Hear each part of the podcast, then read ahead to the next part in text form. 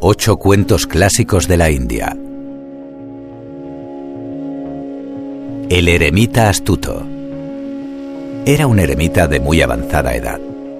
Sus cabellos eran blancos como la espuma y su rostro aparecía surcado con las profundas arrugas de más de un siglo de vida. Pero su mente continuaba siendo sagaz y despierta, y su cuerpo flexible como un lirio. Sometiéndose a toda suerte de disciplinas y austeridades, había obtenido un asombroso dominio sobre sus facultades y desarrollado portentosos poderes psíquicos. Pero a pesar de ello, no había logrado debilitar su arrogante ego. La muerte no perdona a nadie, y cierto día, Yama, el señor de la muerte, envió a uno de sus emisarios para que atrapase al eremita y lo condujese a su reino. El ermitaño, con su desarrollado poder clarividente, intuyó las intenciones del emisario de la muerte y, experto en el arte de la ubicuidad, proyectó 39 formas idénticas a la suya. Cuando llegó el emisario de la muerte, contempló estupefacto 40 cuerpos iguales. Y siéndole imposible detectar el cuerpo verdadero, no pudo apresar al astuto eremita y llevárselo consigo. Fracasado el emisario de la muerte, regresó junto a Yama y le expuso lo acontecido. Yama, el poderoso señor de la muerte, se quedó pensativo durante unos instantes. Acercó sus labios al oído del emisario y le dio algunas instrucciones de gran precisión. Una sonrisa asomó en el rostro habitualmente circunspecto del emisario, que se puso seguidamente en marcha hacia donde habitaba el ermitaño. De nuevo, el eremita, con su tercer ojo altamente desarrollado y perceptivo, intuyó que se aproximaba el emisario. En unos instantes reprodujo el truco al que ya había recurrido anteriormente y recreó 39 formas idénticas a la suya. El emisario de la muerte se encontró con 40 formas iguales. Siguiendo las instrucciones de Yama, exclamó, Muy bien, pero que muy bien, qué gran proeza y tras un breve silencio agregó, Pero, indudablemente, hay un pequeño fallo.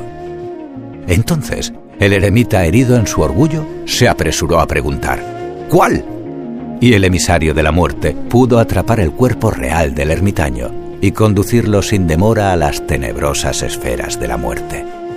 El maestro dice, el ego abre el camino hacia la muerte y nos hace vivir de espaldas a la realidad del ser. Sin ego, eres el que jamás has dejado de ser. Sé como un muerto. Era un venerable maestro. En sus ojos había un reconfortante destello de paz permanente. Solo tenía un discípulo, al que paulatinamente iba impartiendo la enseñanza mística. El cielo se había teñido de una hermosa tonalidad de naranja oro, cuando el maestro se dirigió al discípulo y le ordenó, Querido mío, mi muy querido, acércate al cementerio y una vez allí, con toda la fuerza de tus pulmones, comienza a gritar toda clase de halagos a los muertos. El discípulo caminó hasta un cementerio cercano. El silencio era sobrecogedor quebró la apacible atmósfera del lugar, gritando toda clase de elogios a los muertos. Después, regresó junto a su maestro. ¿Qué te respondieron los muertos? preguntó el maestro. Nada dijeron. En ese caso, mi muy querido amigo, vuelve al cementerio y lanza toda suerte de insultos a los muertos. El discípulo regresó hasta el silente cementerio. A pleno pulmón, comenzó a soltar toda clase de improperios contra los muertos. Después de unos minutos, volvió junto al maestro que le preguntó al instante, ¿Qué te han respondido los muertos? De nuevo nada dijeron, repuso el discípulo. Y el maestro concluyó, Así debes ser tú, indiferente, como un muerto, a los halagos y a los insultos de los otros. El maestro dice, quien hoy te halaga, mañana te puede insultar, y quien hoy te insulta, mañana te puede halagar. no seas como una hoja a merced del viento de los halagos e insultos. Permanece en ti mismo, más allá de unos y de otros. El Culi de Calcuta. Un buscador occidental llegó a Calcuta. En su país había recibido noticias de un elevado maestro espiritual llamado Baba Yitananda. Después de un agotador viaje en tren de Delhi a Calcuta, en cuanto abandonó la abigarrada estación de la ciudad, se dirigió a un culi para preguntarle sobre Baba Yitananda. El culi nunca había oído hablar de este hombre. El occidental preguntó a otros culis, pero tampoco habían escuchado nunca ese nombre. Por fortuna, finalmente un culi, al ser inquirido, le contestó, Sí, señor, conozco al maestro espiritual por el que preguntáis. El extranjero contempló al culi. Era un hombre muy sencillo, de edad avanzada y aspecto de pordiosero. ¿Estás seguro de que conoces a Baba Yitananda? preguntó insistiendo.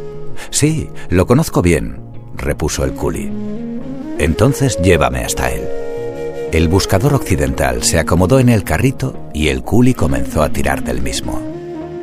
Mientras era transportado por las atestadas calles de la ciudad, el extranjero se decía para sus adentros, Este pobre hombre no tiene aspecto de conocer a ningún maestro espiritual, y mucho menos a Baba Yitananda. Ya veremos dónde termina por llevarme. Después de un largo trayecto, el culi se detuvo en una callejuela tan estrecha por la que apenas podía pasar el carrito. Jadeante por el esfuerzo y con voz entrecortada dijo, Señor, voy a mirar dentro de la casa. Entrad en unos instantes. El occidental estaba realmente sorprendido. ¿Le habría conducido hasta allí para robarle? O aún peor, incluso para que tal vez le golpearan o quitaran la vida? Era en verdad una callejuela inmunda.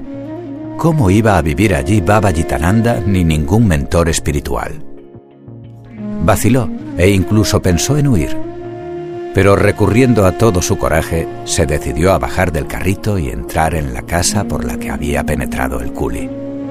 Tenía miedo, pero trataba de sobreponerse.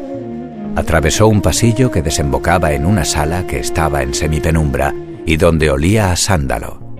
Al fondo de la misma vio la silueta de un hombre en meditación profunda. Lentamente se fue aproximando al yogi, sentado en posición de loto sobre una piel de antílope, y en actitud de meditación. ¿Cuál no sería su sorpresa al comprobar que aquel hombre era el culi que le había conducido hasta allí? A pesar de la escasa luz de la estancia, el occidental pudo ver los ojos amorosos y calmos del culi y contemplar el lento movimiento de sus labios al decir, Yo soy Baba Yitananda. Aquí me tienes, amigo mío. El maestro dice, porque tenemos la mente llena de prejuicios, convencionalismo y toda clase de ideas preconcebidas. Se perturba nuestra visión y se distorsiona nuestro discernimiento. La llave de la felicidad. El divino se sentía solo y quería hallarse acompañado. Entonces decidió crear unos seres que pudieran hacerle compañía. Pero cierto día, estos seres encontraron la llave de la felicidad, siguieron el camino hacia el divino y se reabsorbieron a él. Dios se quedó triste, nuevamente solo. Reflexionó. Pensó que había llegado el momento de crear al ser humano, pero temió que éste pudiera descubrir la llave de la felicidad, encontrar el camino hacia él y volver a quedarse solo. Siguió reflexionando y se preguntó dónde podría ocultar la llave de la felicidad para que el hombre no diese con ella.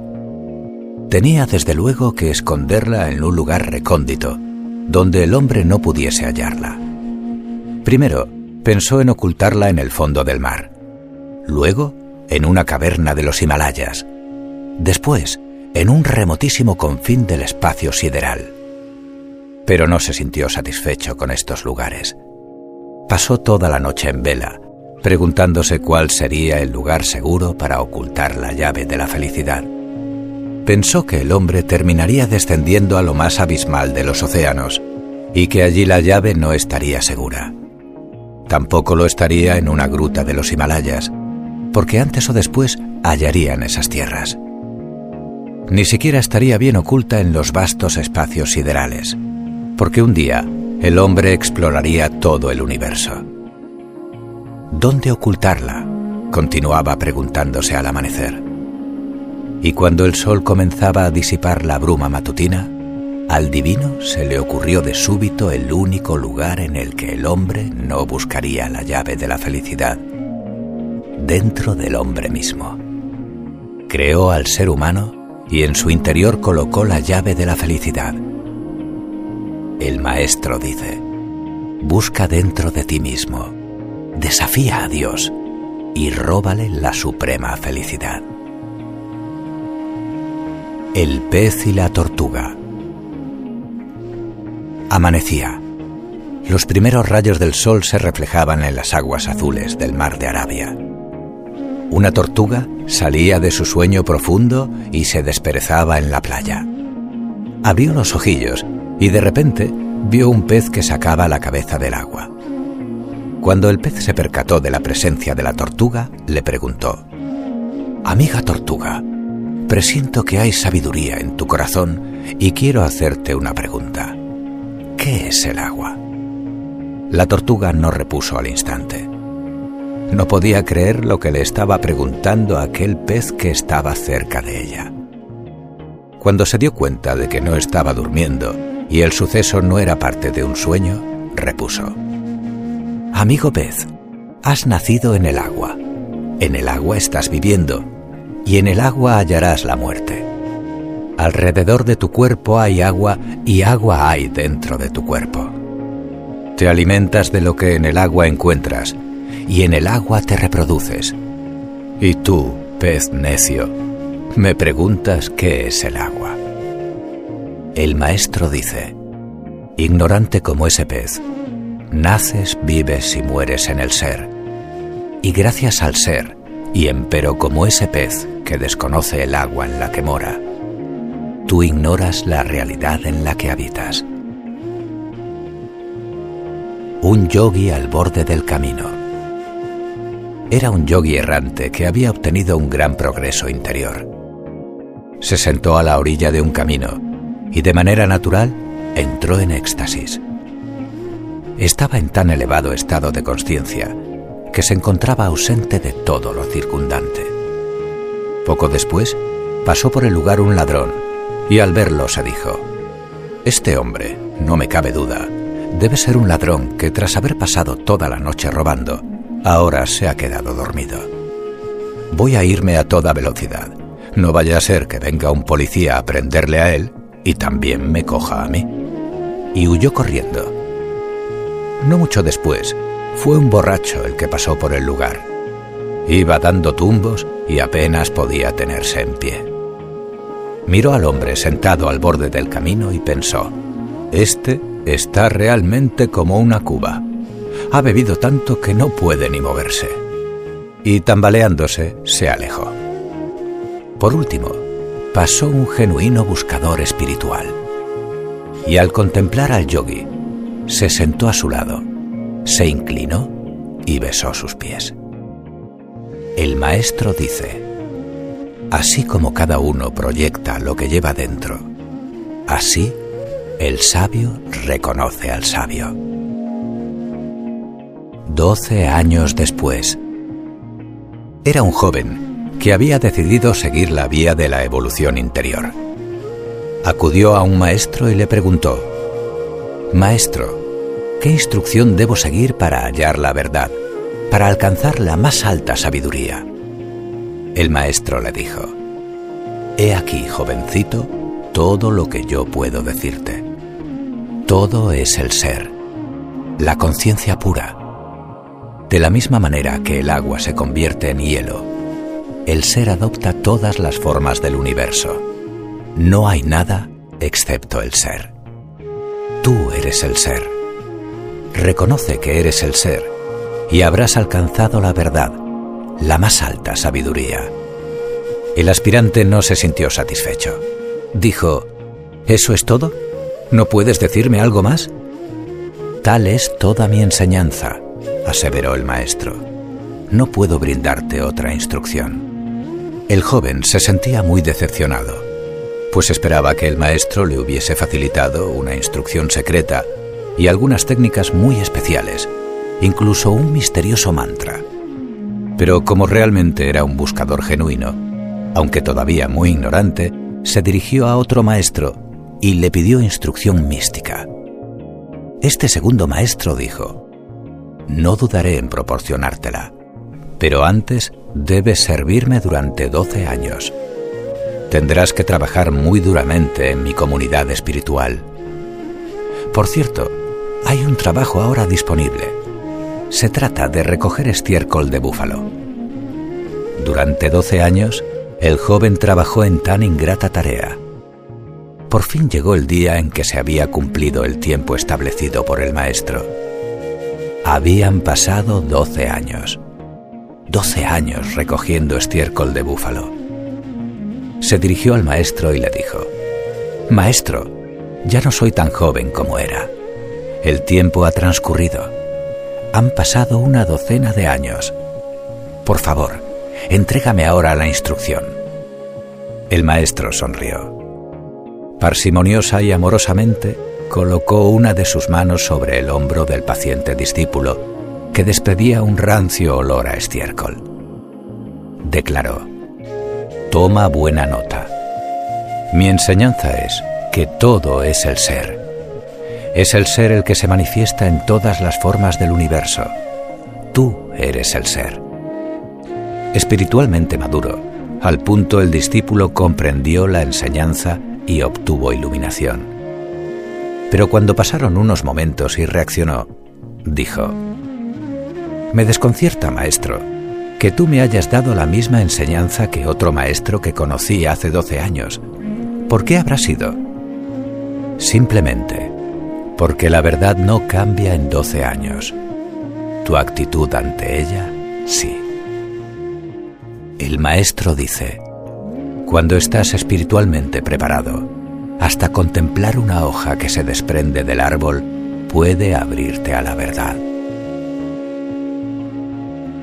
¿Dónde está el décimo hombre? Eran diez amigos. Todos ellos eran muy ignorantes. Decidieron ponerse de acuerdo para hacer una excursión. Querían divertirse un poco y pasar un buen día en el campo. Prepararon algunos alimentos, se reunieron a la salida del pueblo al amanecer y emprendieron la excursión. Iban caminando alegremente por los campos, charlando sin cesar, entre grandes carcajadas. Llegaron frente a un río y para cruzarlo cogieron una barcaza que había atada a un árbol. Se sentían muy contentos, bromeando y chapoteando en las aguas. Llegaron a la orilla opuesta y descendieron de la barcaza. Estaba siendo un día estupendo. Ya en tierra, se contaron y descubrieron que solamente eran nueve.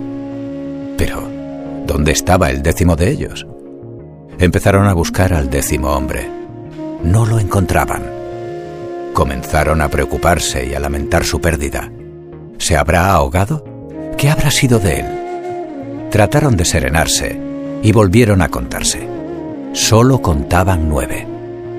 La situación era angustiosa. Uno de ellos se había extraviado definitivamente. Comenzaron a gimotear y a quejarse. Entonces pasó por allí un vagabundo. Vio a los hombres que otra vez se estaban contando. El vagabundo descubrió enseguida lo que estaba pasando. Resulta que cada hombre olvidaba contarse a sí mismo. Entonces les fue propinando una bofetada a cada uno de ellos y les instó a que se contaran de nuevo. Fue en ese instante cuando contaron diez y se sintieron muy satisfechos y alegres. El maestro dice, el décimo hombre no era una nueva adquisición, siempre estuvo allí, como el ser que reside dentro del ser humano, nunca ha estado ausente. En cuanto se disipe la ofuscación de la mente, será percibido.